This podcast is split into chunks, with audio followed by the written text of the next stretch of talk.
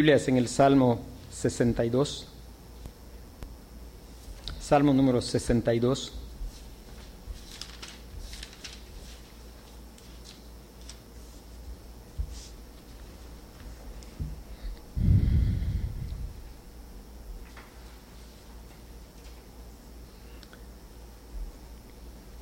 Dice la palabra de Dios, en Dios solamente está callada mi alma.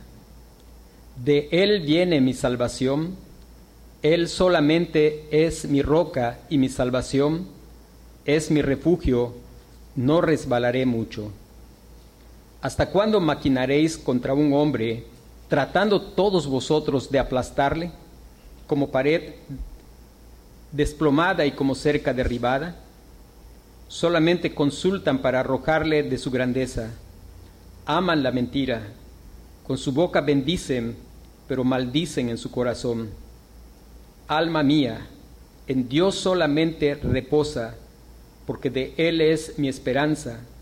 Él solamente es mi roca y mi salvación, es mi refugio, no resbalaré. En Dios está mi salvación y mi gloria. En Dios está mi roca fuerte y mi refugio. Esperad en Él en todo tiempo, oh pueblos. Derramad delante de Él vuestro corazón. Dios es nuestro refugio. Por cierto, vanidad son los hijos de los hombres, mentira los hijos de varón, pesándolos a todos igualmente en la balanza, serán menos que nada. No confiéis en la violencia ni en la rapiña, no os envanezcáis si se aumentan las riquezas, no pongáis el corazón en ellas. Una vez habló Dios, dos veces he oído esto, que de Dios es el poder y tuya, oh Señor, es la misericordia, porque tú pagas a cada uno conforme a su obra. Amén. El, nuestro tema esta noche es solamente, solamente en Dios, solamente en Dios. Tanto en el Antiguo como en el Nuevo Testamento se nos presenta la vida como una batalla. Es una, una batalla donde esa batalla empezó en el mismo libro de Génesis. La batalla entre aquellos que han sido salvados por la fe y por la gracia. Aquellos que Dios en su misericordia les ha concedido el don de la fe y la salvación en Cristo Jesús y aquellos que pretenden su salvación por medio de sus obras, confiando en su propio esfuerzo. Lo vemos pasar a lo largo de, de toda la escritura. Y vamos a llegar al Nuevo Testamento y nos vamos a encontrar que tenemos una lucha que dice el apóstol Pablo no es contra carne ni contra sangre, sino contra huestes espirituales de maldad en las regiones celestes. Podemos mirar cómo Pedro nos recuerda que estemos pelando y orando porque nuestro adversario, el diablo, anda como león rugiente buscando a quien devorar. Y alguna de las cosas que este pasaje nos enseña con respecto a este y los salmos cercanos, todos estos salmos nos hablan de un ambiente de lucha, un ambiente de temor donde aún hombres que fueron reconocidos por valentía experimentaron temor y la escritura nos da luz abundante de cómo Dios en su gracia guió a su pueblo para hacer frente en esta lucha a los temores. En el Salmo 56, David, que había derrotado al gigante Goliat y había tenido grandes victorias, también era un hombre que experimentaba temor en medio de la lucha. También pero él dice, en el día que temo, yo en ti confío. En Dios alabaré su palabra, en Dios he confiado, no temeré que puede hacerme el hombre. Vemos el Salmo 60 que dice, danos socorro contra el enemigo, porque vana es la ayuda de los hombres. En Dios haremos proezas y Él hollará a nuestros enemigos. Y algo que vamos a notar en todos estos salmos, y también en el Salmo 62, es que algunas veces habla del enemigo y habla de enemigos. Y es que, pues, nuestro adversario, el diablo, Y bueno, Él tiene sus huestes de personas y de ángeles y de espíritus caídos que están asediándonos. Y esta, esta vida no es precisamente un picnic como a veces pensamos que estamos aquí de día de campo. En verdad que estamos en una batalla. Y hay una palabra que se repite y es las palabras que se repiten en la escritura son importantes y de ahí nuestro tema, solamente en Dios. La palabra solamente, dice, en Dios solamente está callada mi alma. En el versículo 2, Él solamente es mi roca. En el versículo 5, en Dios solamente reposa. Versículo 6, Él solamente es mi roca. La mayoría de los solamente son con respecto a Dios, solamente en Dios. Nosotros cantamos un coro que dice solamente en Cristo. Y bueno, Cristo es Dios, Cristo es Dios que se hizo carne y vino para revelarnos al Padre. Solamente en Dios. Qué importante es el poder reflexionar en la insistencia del escritor bíblico guiado por el Espíritu Santo a repetirnos solamente, solamente, solamente y es que algo que el, Espíritu Santo quiere enfatizarnos aquí es el hecho de que Dios es único, el hecho de que Dios está por encima de toda su creación. De hecho, el pasaje, el Salmo va a explicarnos justamente la grandeza de Dios por encima. Él es distinto a toda su creación. Él es único. La escritura nos llama a poder mirar al Señor como, como aquel que en verdad da seguridad, aquel único que en verdad da salvación, aquel único que en verdad da esperanza. Y en verdad que enfrentamos situaciones complejas, duras.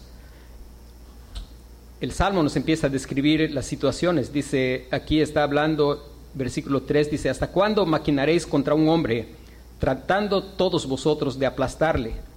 como pared desplomada y como cerca derribada, solamente consultan para arrojarle de su grandeza. Ama la mentira, con su boca bendicen, pero maldicen en su corazón. Y ahí está pintando un cuadro de los enemigos. Este es un pasaje que, pues es un salmo de David, pero también es un, salmo que está haciendo referencia a lo que nuestro Señor Jesucristo enfrentó en esta tierra. Y bástale al siervo ser como su Señor él enfrentó multitud de enemigos que estaban constantemente al acecho. Ellos estaban cuidando cada palabra que decía para ver en qué momento se iba a equivocar, entonces tomarle. Ellos le tendían trampas. Usted puede recordar en los evangelios cómo pues constantemente ellos estaban trayendo trampas para intentar destruir al Señor y tenerle como pared desplomada o como cerca derribada ellos se reunían, tenían consejo para ver cómo atrapar al Señor Jesús. Pero a pesar de lo fuerte que puedan parecer los enemigos, a pesar de lo poderoso que puedan parecer, a pesar de lo amenazadores que nos parezcan, el Señor es único. El Señor es único. El Señor Jesús confió totalmente en su Padre porque él conocía plenamente a su Padre.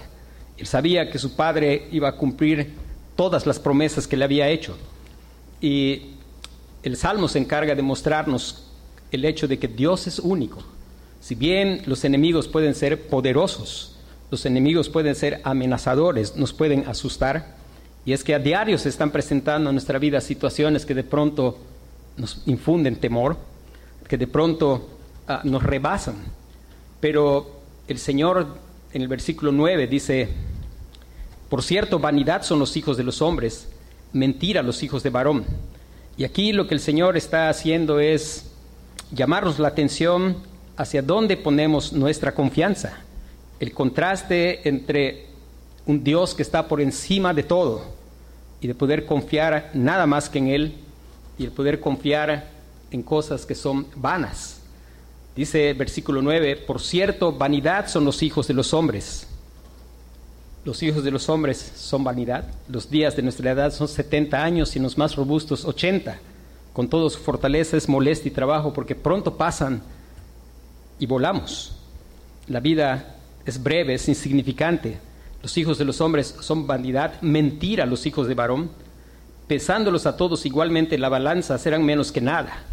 Y el Señor está hablando aquí de enemigos, pero estas palabras también se nos dicen cuando el profeta Isaías habla acerca de la grandeza del Señor.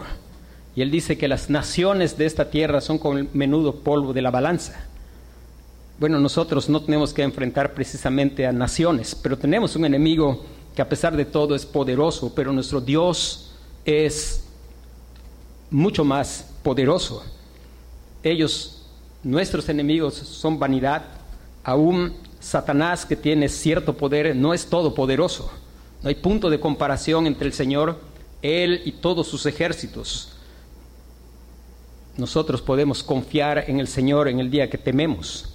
Dice, no confiéis en la violencia ni en la rapiña, no os envanezcáis si se aumentan las riquezas, no pongáis el corazón en ellas.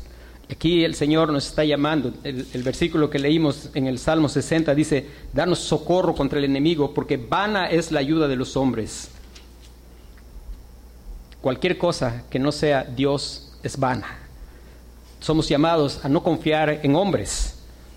Y cuando dice vana es la ayuda de los hombres, nos incluye a nosotros, porque a veces creemos que podemos ayudarnos a nosotros mismos.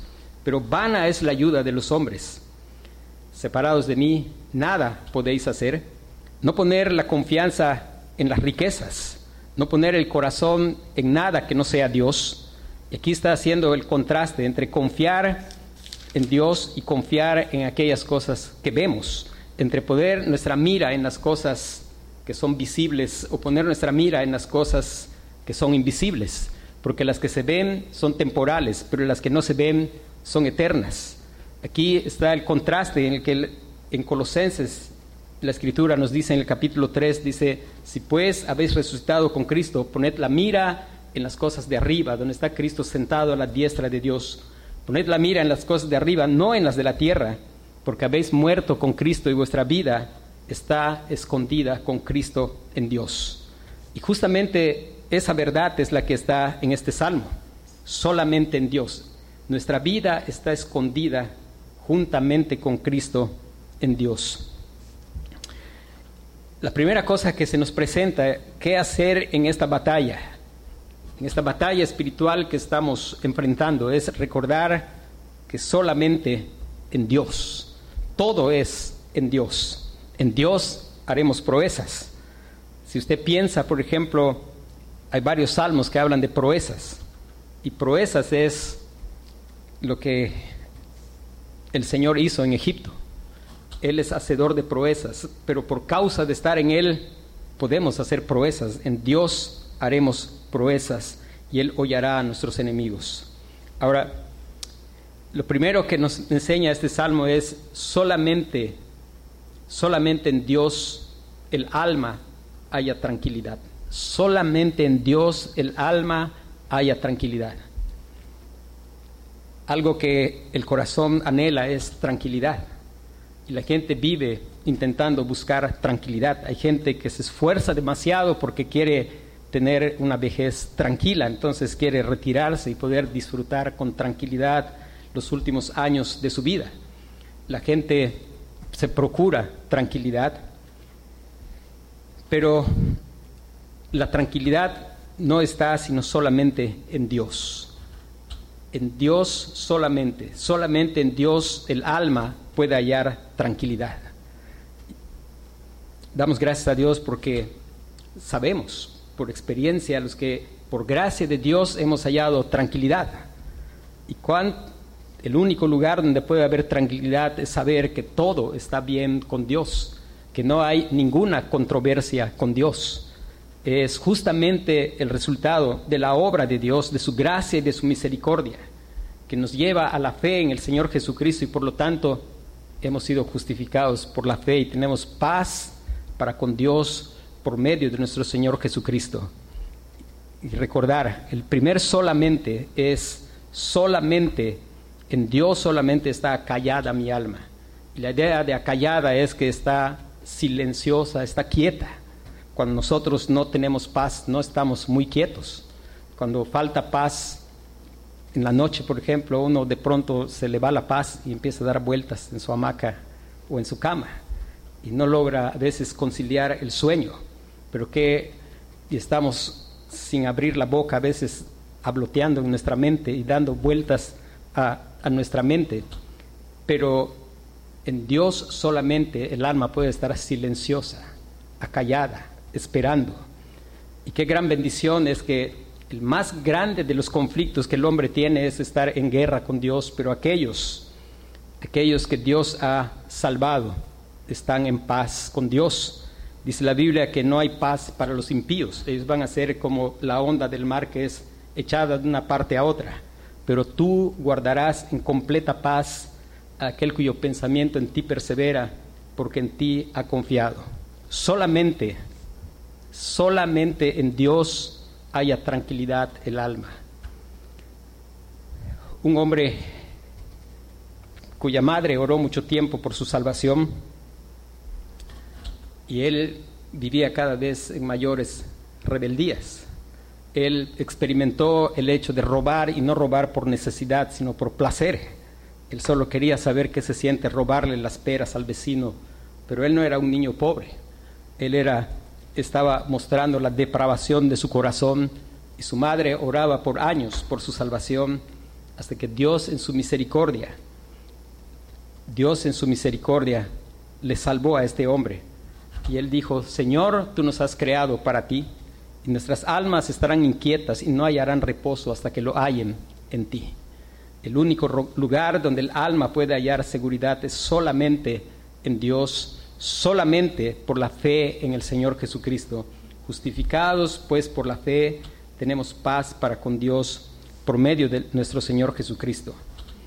Y el salmista no nos lo dice solo en el primer versículo, él lo dice ahí en la primera frase, pero después ahí dice estar acallada, estar silencioso, tranquilo, quieto. Pero en el versículo 5 dice, alma mía, en Dios solamente reposa. Hermano, no hay donde más reposar. A veces pensamos que el reposo está en llegar a casa y prender el aire acondicionado, una camita o una maquita, una limonada. Y a veces hacemos guerra para tener eso y después no hay reposo. Pero la escritura dice claramente dónde está el reposo. El reposo no está allí. El reposo, dice el Señor Jesús, venid a mí los que estáis trabajados y cargados, y yo os haré descansar. Aprended de mí que soy manso y humilde de corazón, y hallaréis descanso y paz para vuestra alma. Solamente en Dios hay tranquilidad para el alma. ¿Qué puede perturbar esa tranquilidad? Nosotros los creyentes podemos tener paz con Dios y sin embargo a veces caer en conflicto, sin embargo a veces estar en ansiedad. Somos susceptibles a desviar, somos susceptibles a veces a querer pensar que nosotros podemos vivir y hacer muchas cosas. No nos tomamos muchas veces totalmente en serio el hecho de que Jesús dijo, separados de mí, nada podéis hacer. Y la razón que nuestra alma muchas veces no está callada es porque olvidamos que la manera de que el alma esté acallada es por nada estéis afanosos y no sean conocidas vuestras peticiones delante de Dios en toda oración y ruego. Y la paz de Dios que sobrepasa todo entendimiento guardará vuestros corazones y vuestros pensamientos. Hermanos, si hemos perdido esa paz, el Señor está llamando. Ora por todo si no quieres estar ansioso por algo si no quieres que tu alma esté inquieta y pierda la paz y esté en constante movimiento, pues por nada estéis afanosos, si no sean conocidas vuestras peticiones delante de Dios en toda oración y ruego y la paz de Dios. Dice la Escritura también, echando toda vuestra ansiedad sobre Él, porque Él tiene cuidado de vosotros. Es interesante que las palabras del Señor Jesús es, venid a mí los que estáis trabajados y cargados, y yo los voy a hacer descansar un hombre tenía, en el tiempo que aún había esclavitud, tenía un esclavo. Y el, amo le dijo al esclavo, yo no sé cómo haces tú, que yo te veo siempre descansando en la promesa. Pero yo, dice, constantemente estoy descansando en la promesa, pero de pronto yo me caigo. Y el, el criado le dijo, Señor, le dice, el problema es que usted se para sobre la promesa y cuando la tormenta de la lucha arrecia, usted cae. pero lo que hago yo es estar tendido sobre la promesa. Y aunque sople fuerte, no puedo caer, porque estoy tendido. Y el Señor dice, venid a mí los que estáis trabajados y cargados, y les voy a hacer descansar. Y ese estar tendido habla de lo que dice el Señor cuando dice, aprended de mí que soy manso y humilde de corazón, y hallaréis descanso y paz para vuestras almas. Tendidos sobre la promesa, rendidos al Señor Jesucristo. Solamente así el alma puede estar acallada, puede estar reposada. En Dios, solamente en Dios está mi salvación. Segunda parte del versículo 2 dice, de Él viene mi salvación. De Él viene mi salvación. Después, en la primera, segunda parte del versículo 1, pero en la segunda parte del versículo 2 vuelve a repetir y dice, después de decir, Él solamente es mi roca, y ese solamente, como hay una I allá, también aplica, Él solamente es mi salvación. No solamente de Él viene nuestra salvación, sino Él mismo es nuestra salvación.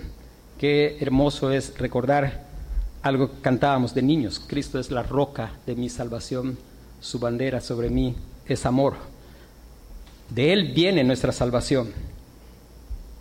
Él vio al Señor Jesucristo, que vino a salvar a su pueblo de sus pecados, pero Él mismo es nuestra salvación. Versículo 5. Versículo 6 también vuelve a decir, Él solamente es mi roca y mi salvación. Él solamente es mi roca y mi salvación.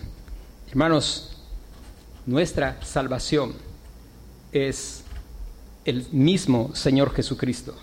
Es esa salvación poderosa de la cual el apóstol Pablo no se avergonzaba. Dice, no me avergüenzo del Evangelio porque es poder de Dios para salvación a todo aquel que cree, al judío primeramente y también al griego.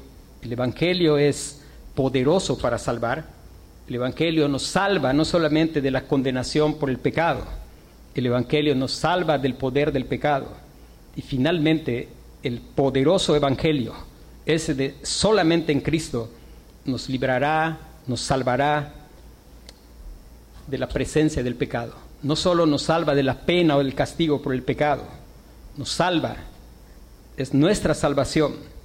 Y es nuestra salvación, en primer lugar, una de las cosas que tenemos que pensar es que nuestro más grande enemigo somos nosotros mismos. Y el Evangelio nos salva de nosotros mismos. Y en segundo lugar, el Evangelio nos salva de Dios mismo, porque estamos en graves problemas por causa de nuestro pecado y Dios está airado todos los días contra el impío, contra el que hace iniquidad. Pero el Evangelio es poderoso para salvarnos de la ira de Dios y para salvarnos de nosotros mismos. ¿Cómo nos salva el Evangelio de nosotros mismos? Pues el Evangelio nos permite conocer a Dios en Cristo Jesús. Y cuando conocemos a Dios en Cristo Jesús, nos conocemos a nosotros. Y cuando nos conocemos a nosotros, nos vamos a tender sobre la promesa. Ya no nos va a dar ganas de quedar parados, porque vamos a entender que no hay absolutamente ni un mérito en nosotros, que en nosotros hay solo cosas horribles delante de Dios. Vamos a estar bien claros y seguros que nosotros somos un fracaso en todas las cosas que Dios nos llama en nosotros mismos pero vamos a tener el gozo de saber que Cristo ha vivido la vida que nosotros hemos fracasado en vivir y Él es nuestra salvación porque Él pagó la pena por nuestro pecado. Él es nuestra salvación. Solamente en Dios hay salvación. Solamente en Cristo Dios el Padre dio a su Hijo unigénito para que todo aquel que en Él cree no se pierda, mas tenga vida eterna. Él es el camino, Él es la verdad, Él es la vida. Nadie va al Padre si no es por el Señor Jesucristo. No hay otro nombre dado a los hombres en que podamos ser salvos. Solamente, solamente en el Señor Jesucristo, quien es el eterno Hijo de Dios, que vino a respirar el polvo de esta, de esta tierra para vivir lo que nosotros no somos capaces de vivir y para morir la muerte que nosotros merecíamos morir. Dios solamente Dios es mi salvación. Solo de Él viene mi salvación, solo Él es mi salvación. La tercera cosa es solamente Dios es mi cimiento. Solamente Dios es mi cimiento. Versículo 2 dice, Él solamente es mi roca. Él solamente es mi roca. Versículo 6, Él solamente es mi roca. Y note que una de las cosas es que los enemigos están tratando de derribar. Y cuando pensamos,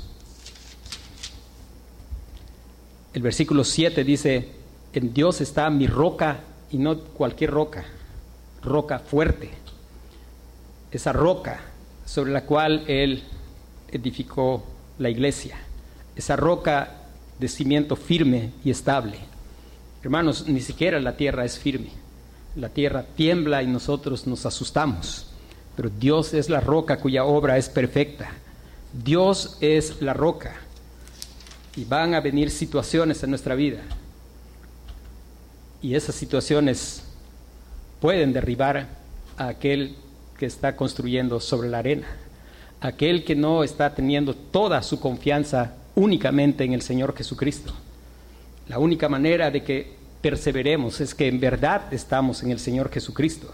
Sabemos por la palabra que los tiempos van a ser difíciles, van a haber situaciones difíciles al punto de que dice si fuere posible engañar aún a los escogidos, pero no es posible, porque por gracia de Dios ellos han sido puestos sobre la roca, tienen un sustento firme sobre el cual sus vidas están siendo construidas y soplarán las tormentas de esta vida, pero esa casa que se está construyendo sobre la roca, y recuerde, la roca es Cristo y solo Cristo, la roca es toda nuestra confianza únicamente en esa roca, que es una roca fuerte, una roca de cimiento firme y estable, una roca en el cual el que edificare su vida sobre ella jamás será avergonzado, una roca sobre la cual los creyentes estamos construyendo para la gloria de Dios.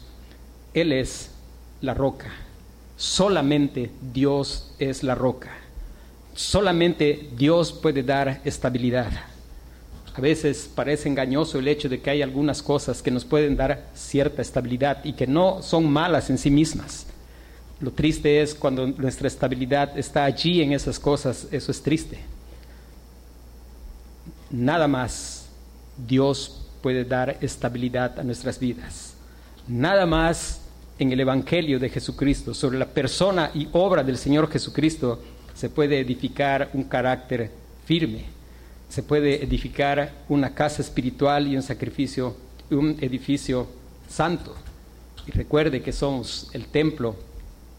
Dice, o ignoráis que vuestro cuerpo es templo del Espíritu, el cual está en vosotros, el cual tenéis de Dios y que no sois vuestros. Solamente en Dios hay cimiento firme. Solamente Él es la roca que da estabilidad.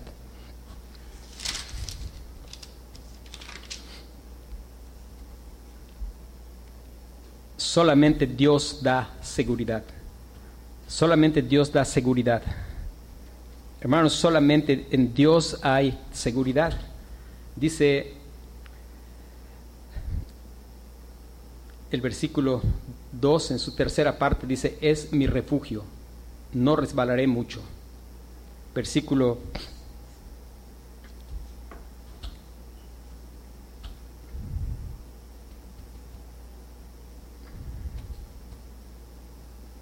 6, segunda parte dice, es mi refugio, no resbalaré. Primero dice, no resbalaré mucho y después, no resbalaré. Versículo 8, última parte dice, Dios es nuestro refugio.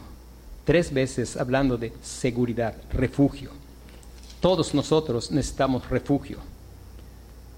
Damos gracias a Dios porque nosotros, por su gracia, hemos aprendido quién es el refugio. Hemos aprendido que nos podemos amparar bajo la sombra de sus alas hasta que pasen los quebrantos. Hemos aprendido que Él es refugio, Él es torre fuerte, que el justo puede correr a Él y refugiarse en Él. Una de las cosas que es muy triste el día de hoy es que vemos personas refugiándose, algunas algo que está muy, muy de moda ahora es la gente sujeta a adicciones, gente que es adicta a la comida porque vienen las presiones de la vida y la gente va y se refugia en comer, otros se refugian en el trabajo.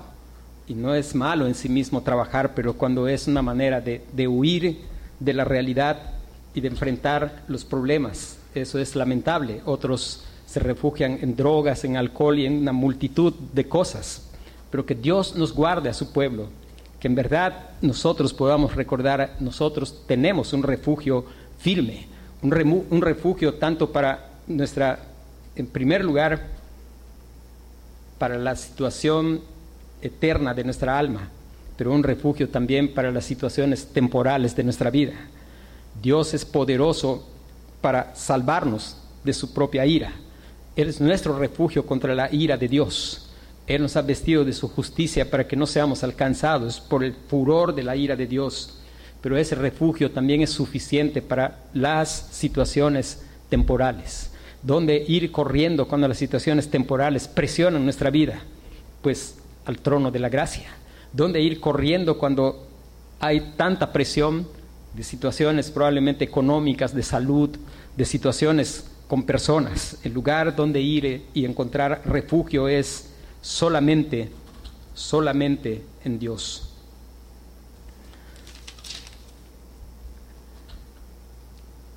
En el versículo 7 dice, en Él está nuestra, nuestra gloria.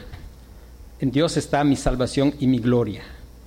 Hermanos, solo hay algo de lo cual el creyente puede estar orgulloso. Y ese único algo es de Cristo, de Dios, de su gran salvación. Eso es está mi gloria ahí. No hay nada más de que podamos gloriarnos. La fe y, la, y el orgullo no son compatibles. Nos rendimos, nos tendemos, estamos sobre el Señor Jesucristo.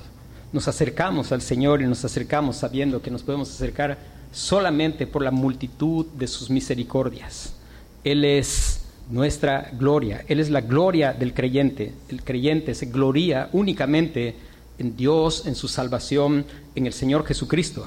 Y eso es cuando Él está repitiendo aquí solamente, solamente está gloriándose solamente en Dios. Está gozándose de anunciar y de decir, mi alma está tranquila, porque Dios ha hecho una obra para la tranquilidad de mi alma. Él envió a su Hijo a vivir la vida que no puedo vivir y lo envió a morir la muerte que debía morir. Él me ha dado fe para confiar únicamente en su obra. Y por esa causa ahora mi alma está tranquila. Mi alma puede seguir tranquila porque cuando presiona mi vida yo vengo y oro por cada cosa que está atacando mi vida.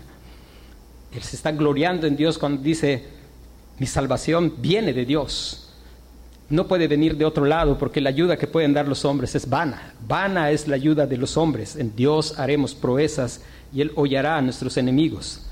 Pero no solo viene mi salvación de Él, sino Él mismo es mi salvación. En Dios solamente está, yo puedo estar estable. Yo sé que el que comenzó la buena obra en mí la va a perfeccionar hasta el día de Jesucristo, porque yo sé en quién he creído y que es poderoso para guardar mi depósito para aquel día. Estoy sólido y firme sobre la roca. Él es el cimiento, él en él se está construyendo mi vida. Cuando vienen situaciones de inseguridad, de pronto vemos huevos a 99 pesos y otras cosas que pueden asustar a las personas, pero nuestra seguridad está en el Señor. Él es mi seguridad, tanto temporal como mi seguridad contra aquello que en verdad necesitamos seguridad, contra la justa ira de Dios. En Él está nuestra gloria. Y el Salmo concluye, una vez habló Dios, dos veces he oído esto, que de Dios es el poder. Y tuya, oh Señor, es la misericordia. Tuya, oh Señor, es la misericordia. Qué gran bendición de saber que de Dios es el poder pero Él ha tenido misericordia de nosotros y ahora Él es, Él es la tranquilidad de nuestra alma. Él es de quien viene nuestra salvación y es nuestra salvación. Él es nuestro cimiento sólido, poderoso, una roca fuerte. Él es un refugio que da seguridad por su misericordia. Y después concluye, porque tú pagas a cada uno conforme a su obra. porque tú pagas a cada uno conforme a su obra. Hermanos, hay una obra que es necesaria y esa obra Dios va a pagar a cada uno conforme a su obra. Y hay quienes están haciendo una obra que es la más mala obra que se puede hacer y es confiando y estando orgullosos de su obra. Pero el creyente va a recibir la paga conforme a su obra, porque su obra de él es gloriarse en la obra del Señor Jesucristo. Porque él no está confiando en su obra, sino en la obra perfecta del Señor Jesucristo. Y por eso él se puede parar y dar testimonio y decirle a todos los pueblos, esperad en él en todo tiempo, oh pueblos, derramad delante de él vuestro corazón. Dios es nuestro refugio. Que Dios quiera que eso sea una realidad en nosotros y nosotros podamos salir y decir a la gente, decirle a nuestra familia, espera en Él en todo tiempo, oh pueblo, derrama delante de Él tu corazón, Él es nuestro refugio. Y que nadie de nosotros sea hallado y que tenga que tener la paga por la más mala obra que es poner confianza en nuestra obra, gloriarnos de algo en nosotros. La buena obra es confiar y gloriarse nada más que en el Señor Jesucristo, en Dios, que Él es donde mi alma está tranquila y yo me glorío de que mi alma está tranquila en el Señor Jesucristo, que de Él viene y Él, él mismo es mi salvación y que Él es el cimiento por lo cual mi vida está estable. Él es mi seguridad. Vamos a orar.